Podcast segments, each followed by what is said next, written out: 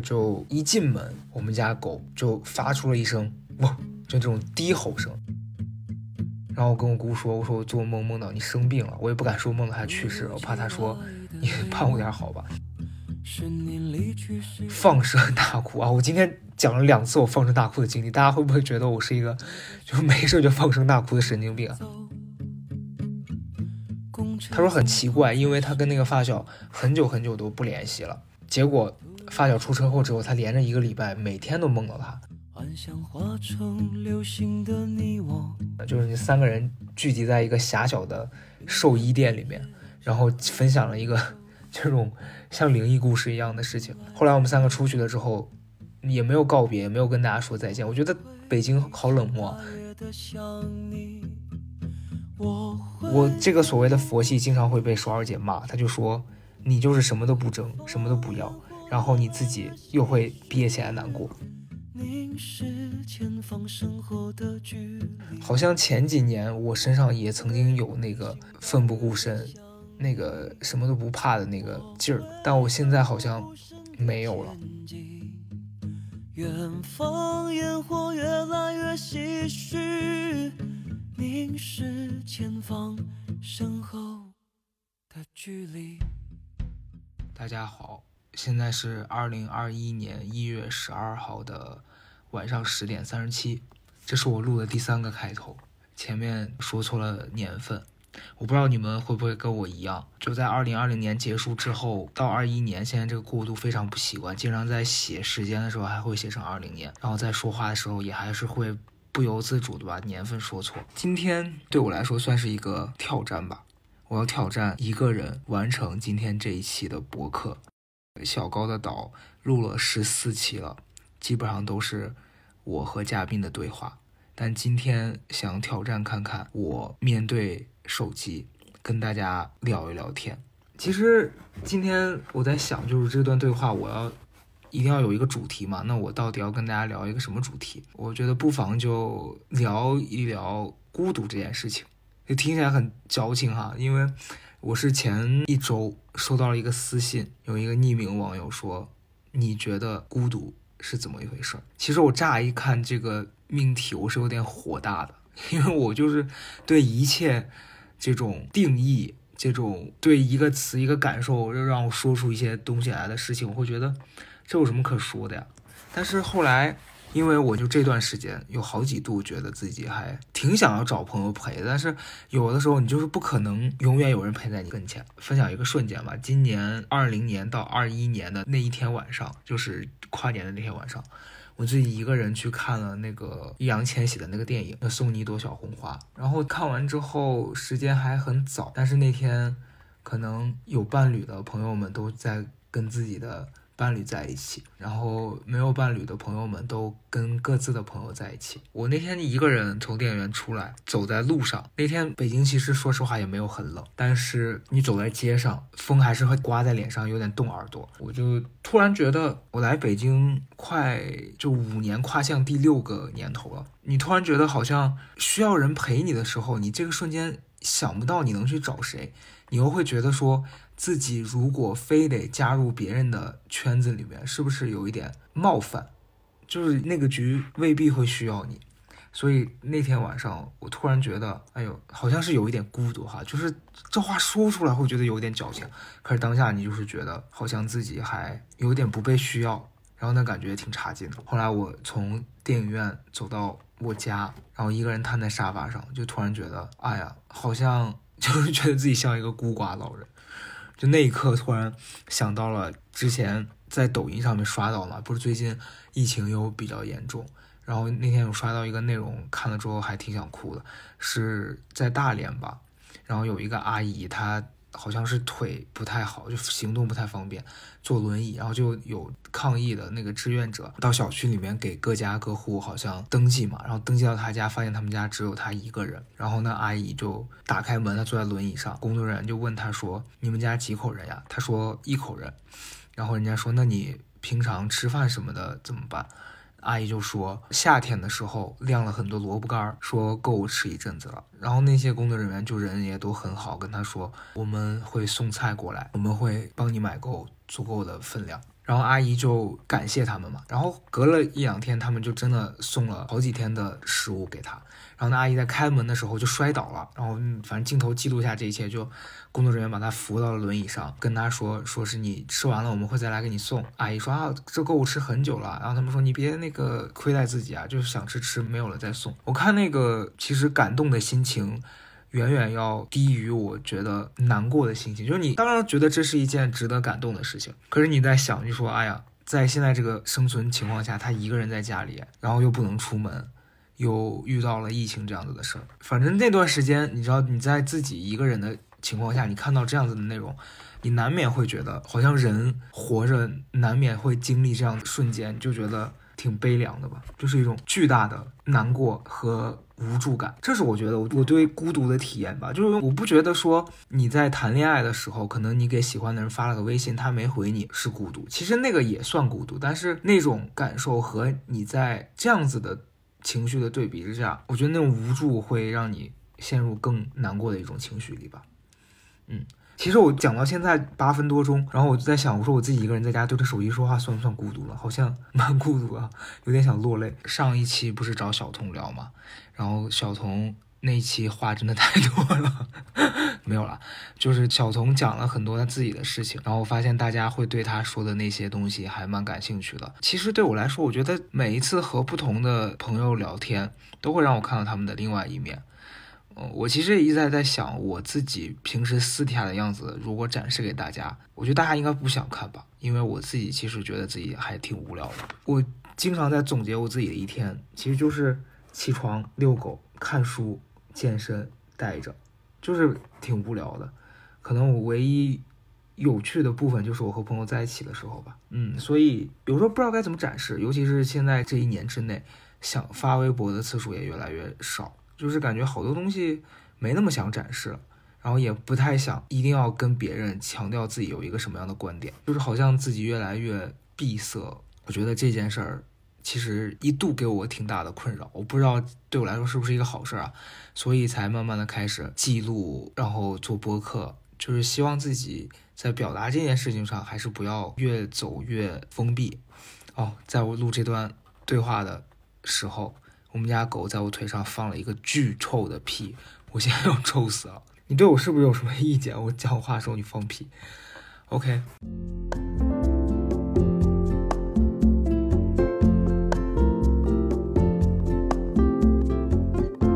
我的一天从起床开始，我有一段时间会去抄经、抄心经。可能以前认识我的朋友就会觉得说啊，我每天什么造口业，然后我每天经常容易动气。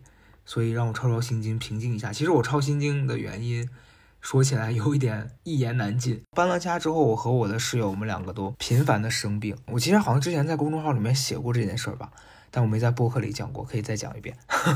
就是我我们两个都疯狂生病，那个时候是流感非常严重，我的室友就发烧，但是去了医院之后打针什么的，又又一直好不了。我是突然的胸口疼，就很奇怪。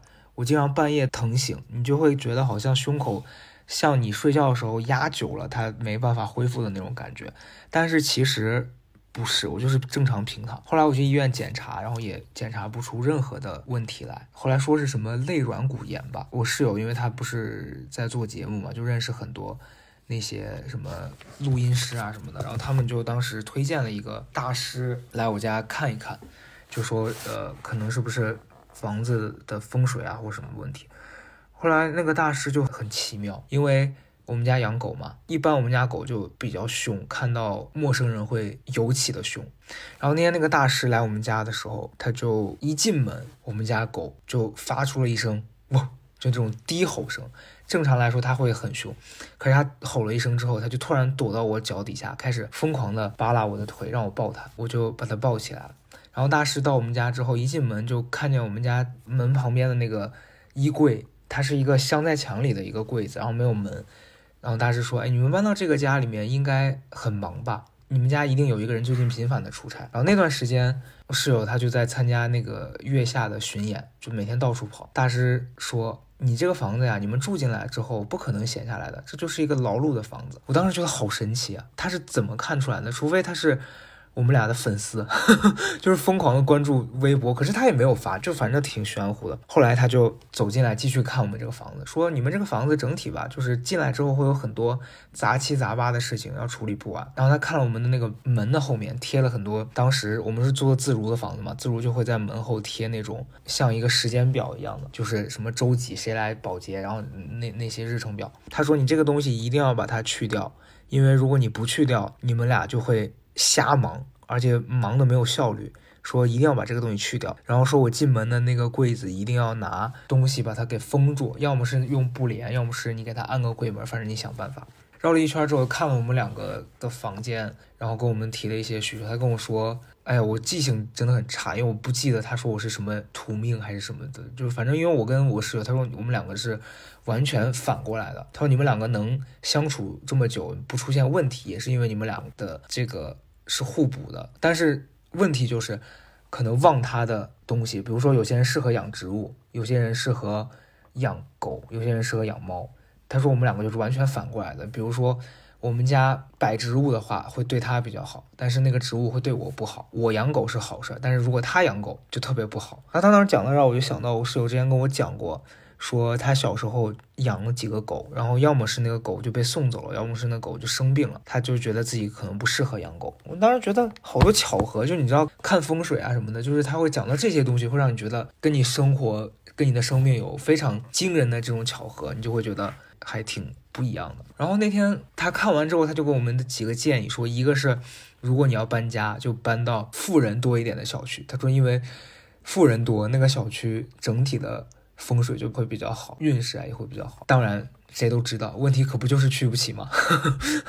他正常看好像应该是蛮贵的吧？好像说他给别人做一个什么风水局要好好几千块钱，六七千。但那天来我们家，他就大概看了一下，也没什么可改的。他就说，不然我帮你们。看看八字啊什么的，就因为他觉得收了钱，然后只看了这一点，好像不太，就大师人蛮好的哈，就挺为我们消费者着想。然后他就给我室友看了看，因为我室友花钱非常的不节制，但是就看他用一个比喻来形容，就别人的那个命底下是一个桶，就人家赚的钱。底下要么是碗，要么是桶，然后那个钱就会掉在那个相应的容器里面。然后说我室友说你底下就是个管道，所以你的钱 进来了就会出去，进来就会出去。说你这些年挣的应该不少，但是你一毛钱都没攒下。然后我就在旁边鼓掌，我说哇哦，bravo，因为他真的就是花钱花到连我都觉得他大手大脚。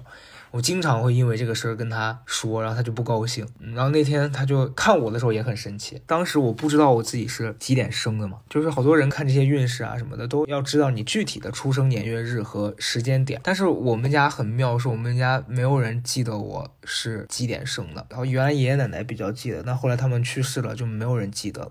我记得也是跟我说过，可是我就忘了。后来问我爸，我爸就。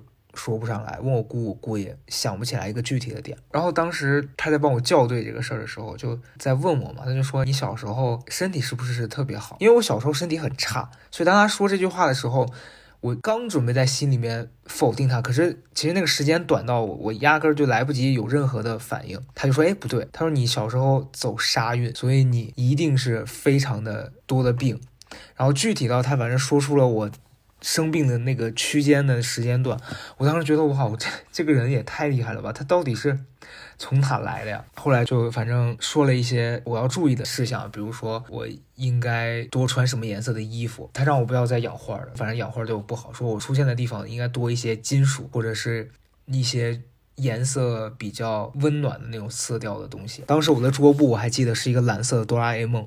他就跟我说，把这个东西撤掉，你不能用蓝色的东西哦。然后包括很早之前看过一个大师，这样讲好像听起来好像我很封建迷信，但是我是真的就是愿意听别人给一些建议吧。反正就是把把生活寄托在一些超自然。他和那个大师都说让我离水远一点，说反正好像他们都建议我说不要去海边，或者是不要。做一些跟水有关，像什么浮潜啊、冲浪这些东西，让我离得远一点。我确实也比较害怕，所以我可能不会去作这个死。然后那天他本来准备走了，我室友就把他拦住，说：“老师，你给他看一下，因为他最近情绪会有很多问题。”我那段时间是因为频繁的做梦嘛，我觉得老是梦到一些家里的事情，然后起来之后情绪就非常差，差到什么程度？就原来没有经历过这种事情，是你做了一个梦，醒来之后。然后你久久的困在那个梦的那个情绪里面出不来。我记得有两次吧，一次是我记得就是过完年从家里回来，然后有一天我就梦到我姑，因为我跟我姑的感情很好，我就梦到我姑去世了，在那个梦里，我就开始哭，一直哭哭哭，哭到醒来之后还是停不下来。我记得那天我看了看表，大概是早上的，好像是五点多吧，我就一直哭，哭了能有半个小时。然后就又累又难过，就睡着了。然后醒来之后还是很难过。本来哦那天是一个好像是正月十五吧，本来要是要去朋友家吃饭，我就从早上七八点一直起来，就一直在哭，就是出不来。我当时人生第一次经历这样子的事情啊，就觉得好像以前都不太有机会有这种感受。后来就一直哭到我没办法，我就跟我姑打电话，然后我跟我姑说，我说我做梦梦到你生病了，我也不敢说梦到他去世，我怕他说。你 盼我点好吧。后来他我姑我就听到我姑说了一句话，我就更难过。我姑说啊，没关系，我身体都好着呢，你别难过。他一说这个，我在电话里面 放声大哭。反正这也是好几年前的事儿，现在想想觉得有点好玩，可是当时真的是很难受。这是一次，还有一次是，就是那段时间，就那个大师来看的前一两周吧，就经常梦到爷爷奶奶，因为他们已经不在了嘛。然后你梦到他们，你就会非常的。悲伤，然后在梦里面会跟他们吵架什么的，醒来之后还是会很很难过，就是很丧。然后后来跟大师讲，大师就说，就他讲了一个很玄妙的事情，因为他说他们这种看风水的老师也分很多派系，比如说有的人可能他就是专门帮别人处理一些这种奇奇怪怪的体验啊经历，然后像他就是看房子的布局什么的，他说他对体验这方面其实是就他在这方面不是很擅长。可是那天他说他听到我说有事的时候，他说他的感受是他自己突然一下头皮发麻，整个人就觉得不对。然后当时也很妙，我跟他讲完我说有事儿，他就他那个表情啊就特别影视剧，就看着我说什么事儿。我说我老做梦，嗯，他然后他就眉头，我不知道该怎么形容他那个表情啊，就他那个眼神很微妙，就感觉突然变得凌厉起来，跟我说说什么梦呢？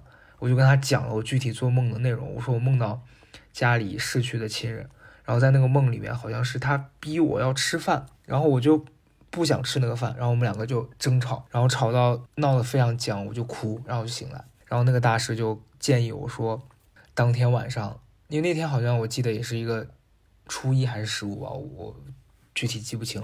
他就是建议我去买一些那个祭奠用的那些那些物件。然后说让我找一个十字路口去把它给烧了。然后那天早上经历完这个事儿，我室友就去上班了，他就说他可以陪我去嘛。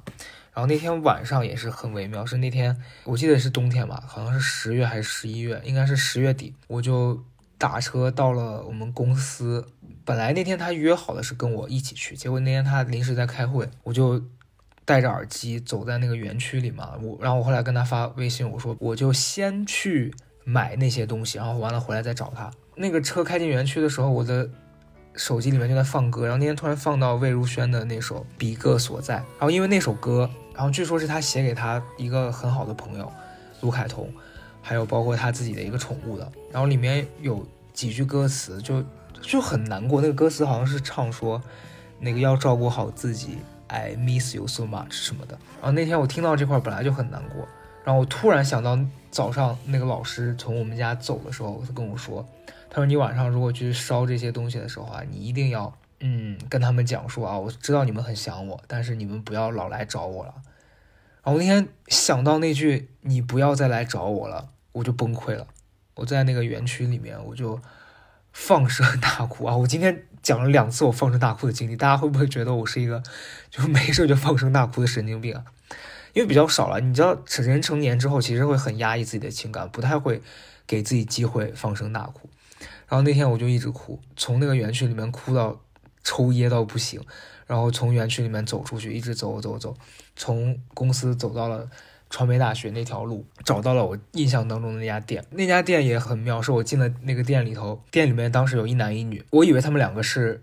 店家，结果我一进去，那个女孩说啊，说老板出去了，说给老板打电话，老板说他在吃饭，要等一会儿回来。我说那你们两个是？他说我们都是来买东西的。然后我们三个站在那个非常狭小的那个，你像这种殡葬用品的店里面，非常尴尬。然后那个女孩突然就跟我说，说你要不要聊聊你来干嘛？就很微妙。我我 我说啊，我说我就是老做梦嘛，所以来买点东西。然后那女孩听完说，哎，说你也老做梦啊？说那你可以跟他聊聊。他就指旁边那个男孩，然后那男孩就突然的抬头看了我一眼。那女孩就跟他说，说你讲讲呗。男孩就说说他有一个发小，前一段时间出了车祸。他说很奇怪，因为他跟那个发小很久很久都不联系了。结果发小出车祸之后，他连着一个礼拜每天都梦到他。他就说，因为他小时候欺负过那个发小，因为那发小好像他说就是比较柔弱的那种性格的男孩。然后他小时候反正老欺负他，具体是怎么欺负，好像是有一次打他还是怎么样，把他弄得特别难过。结果他听说这个事儿之后，他就连着一周七天每天都做梦。他说他实在是觉得有点受不了，就别人就建议他说来做这件事儿。他讲完这件事儿，老板刚好就回来，老板就卖了我们东西，我们三个就各自散去。我当时觉得，哎，这一幕还挺像一个电影的一个片段的，就是你三个人聚集在一个狭小的寿衣店里面，然后分享了一个 这种像灵异故事一样的事情。后来我们三个出去了之后。也没有告别，也没有跟大家说再见。我觉得北京好冷漠，就为什么在里面聊天的时候，大家好像很熟，讲这些事儿，出门之后也都不跟大家打招呼。我就看着那个男的走很快，然后我就走得很慢嘛，就一直在走走走。后来走到一个十字路口，看到那个男的在那边烧东西，然后我也就没有打扰他，我就走掉了。后来那天反正也比较麻烦吧，我找了好多地方，平常感觉。北京的动物环很多那种没什么人，结果那天晚上满大街都是人，很辛苦，可能花了一个多小时才找到了一个合适的地方去把这个事儿完成了。确实，那隔了几天就没有做梦，我也不知道是心理作用还是真的有所谓的玄学的原因。后来隔了一周，我就又做梦，我就让我室友就托他去问那个大师，然后大师就说：“你不如抄抄经吧。”他说：“这东西就是一个长期的过程，他说你的性格也适合抄经，抄经能让你，嗯。”冷静下来，然后让你处于一个比较平和的状态，然后你抄经可能对所谓的这样亲人也是一件好事儿。然后从那个时候开始，我就买了好多的那个，就在淘宝上，反正如果你们有需要，也可以自行购买，然后用那种金色的笔去抄。然后那段时间，其实我起来，我是每天都会抄一张。我发现抄一张时间还挺久的，有时候要抄三四十分钟，嗯。但后来抄了一本之后，我就停了。我现在这段时间是有时候会特别。浮躁的时候，想让自己安静下来，我就会去抄一抄经。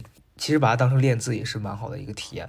就是我会想说跟大家讲这个事儿，就是我觉得我的感受是，其实我为什么会有这种情绪，或者是我我觉得我这段经历，比如说经常会做梦，困在自己的那个情绪里面走不出来，就是我觉得我这些年我特别。不好的一个习惯是，我在内心我是认为好多事情是没人可以分享的，就是你分享了之后，然后怎么办呢？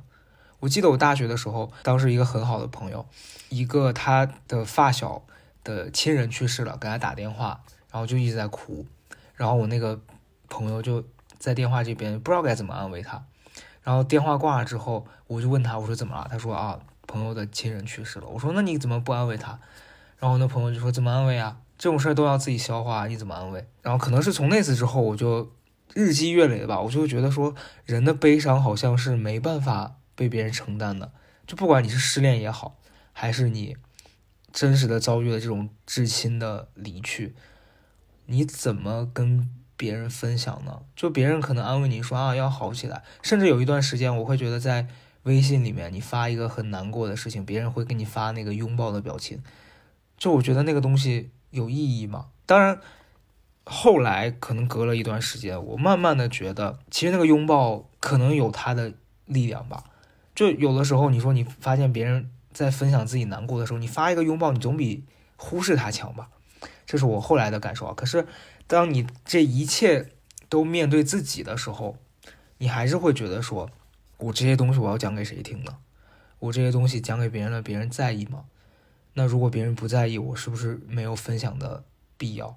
那我讲这么多，如果大家都不听，不如就不讲了。所以这一系列的情绪沉淀在自己的情绪的空间里面，你就会把它累积成一种非常阴暗的情绪吧。就这个所谓的阴暗，就是会它会让你处于一个非常提不起精神，然后你也不知道该干什么，不知道该怎么处理这种情绪的状态里面。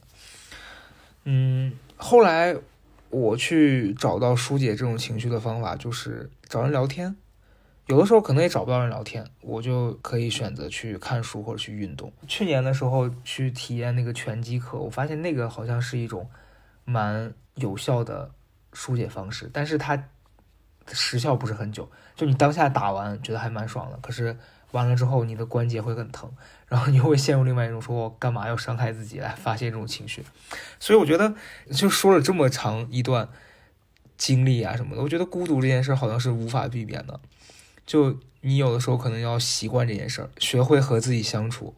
好像人类都很爱说啊，要跟自己和解，但是这真的是一件很难的事情，根本找不到一个完美的和解的办法。那天跟别人聊说，为什么佛门讲究四大皆空？因为我们觉得就是人就是没有那些痛苦了，活在一种完全没有欲望的状态里面是最好的。我就在想，哎，可能就是你达不到那种状态，你就必须得承受这些所谓的孤独啊、欲望啊，那这就是没办法。嗯，所以，哎，我再想想要怎么回答那位朋友，怎么理解孤独。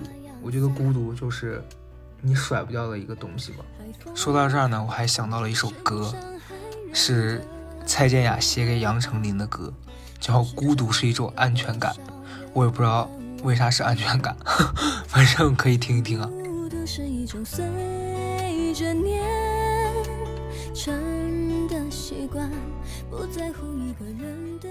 嗯，然后聊聊了这件事儿之后，我就哇也。自说自话居然能坚持半个小时，我觉得我进步了。但是我觉得如果今天一个人要撑一个小时也是有点久，不如就再聊十分钟了吧。我在想最后十分钟要聊什么，不如就聊一聊前面请的所有的嘉宾都会聊的这个问题，就是奇葩说这件事儿嘛。奇葩说，哎，我前段时间在看《心灵奇旅》的时候，里面那个女萨克斯手跟主角说那段话，就说。讲那个鱼的那个故事嘛，我不知道你们有没有看过。如果没看过，其实可以推荐你们看一下这个电影。他就说，鱼一直在寻找大海，旁边的鱼跟他说：“你已经在海里了。”他说：“啊，我不在海里，我这是水，我要找的是大海。”我第一次看这个电影的时候，看到这块我就非常的受震撼。我自己的感受也是，因为我我曾经我觉得我一直在追求别人认可我，我也不知道为什么对这件事那么有执念。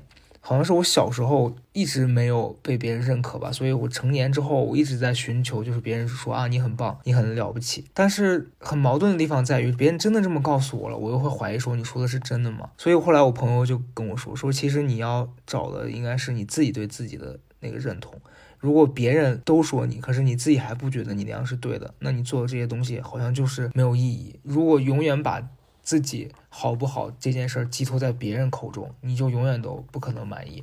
后来我就在想这件事儿，其实真的是这样。我我有一天发了一个微博，我说如果一些父母小时候不跟孩子说你真棒，长大之后你的孩子就要花钱去心理医生那儿听他说你真棒。那天其实只是随便这样发了一下，结果发现那天转这条微博的人还挺多的。可能在中国大部分的家庭里面，大家都会。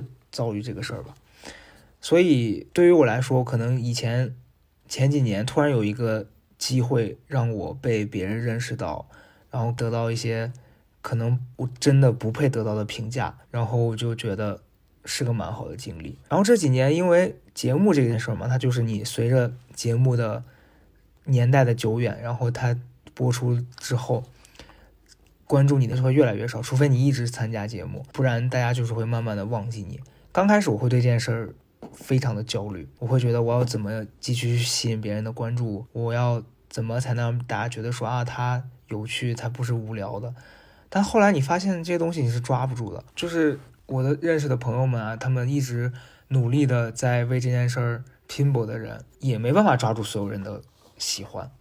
然后像我后来渐渐的觉得那么累，不如就算了，也是。另外一种选择，我会觉得前几年，你像对奇葩说这事儿，我每一年好像像考研一样，就是你突然到了一个备考阶段，你要开始准备，然后你为这个事儿焦头烂额，焦虑的满嘴起泡，满口生疮，后来得到的结果也未必满意。你比如，尤其是去年吧，就是不是二零年，是一一九年的时候，这个事儿到达了一个巅峰，因为当时就一直觉得你周围所有的人都在做这件事儿，你不做好像你格格不入，然后你不做好像你不知道自己还能做什么。我还记得我当时去参加那个线下的海选，我我去排队，然后有以前的同事就说啊你怎么又来了？当下你你会觉得有点受伤，就确实是为什么我还在这个地方跟大家一起排队啊？然后那天就憋着那个那股气。打了一场就觉得啊还挺过瘾的，然后那天效果还不错，然后别人夸你，你觉得挺开心的。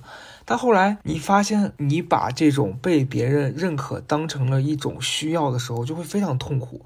你知道这不是你想要的，你只是希望别人觉得你好。然后我就在这种压力之下越来越差，越来越差。然后今年又是今年，我已经好像无数次跟别人聊过，说不知道我自己要不要去。别人说那你既然不知道，你就去吧。然后就又去比，比完之后最后还是没上。然后后来甚至他们说你要不要来参加千人海选？我想了想，我不是说有所谓的包袱，而而是说我为什么要做这个事儿，我没想明白，我就还是没有去。当然，我现在在看这个节目的时候，我还是会觉得这个节目很好看。不管可能有些人评价说啊，觉得你变味了什么，但是我每次看的时候，我还是觉得我能从里面学到新的东西。你包括上一周还是上上周那期，就是志忠老师在讲。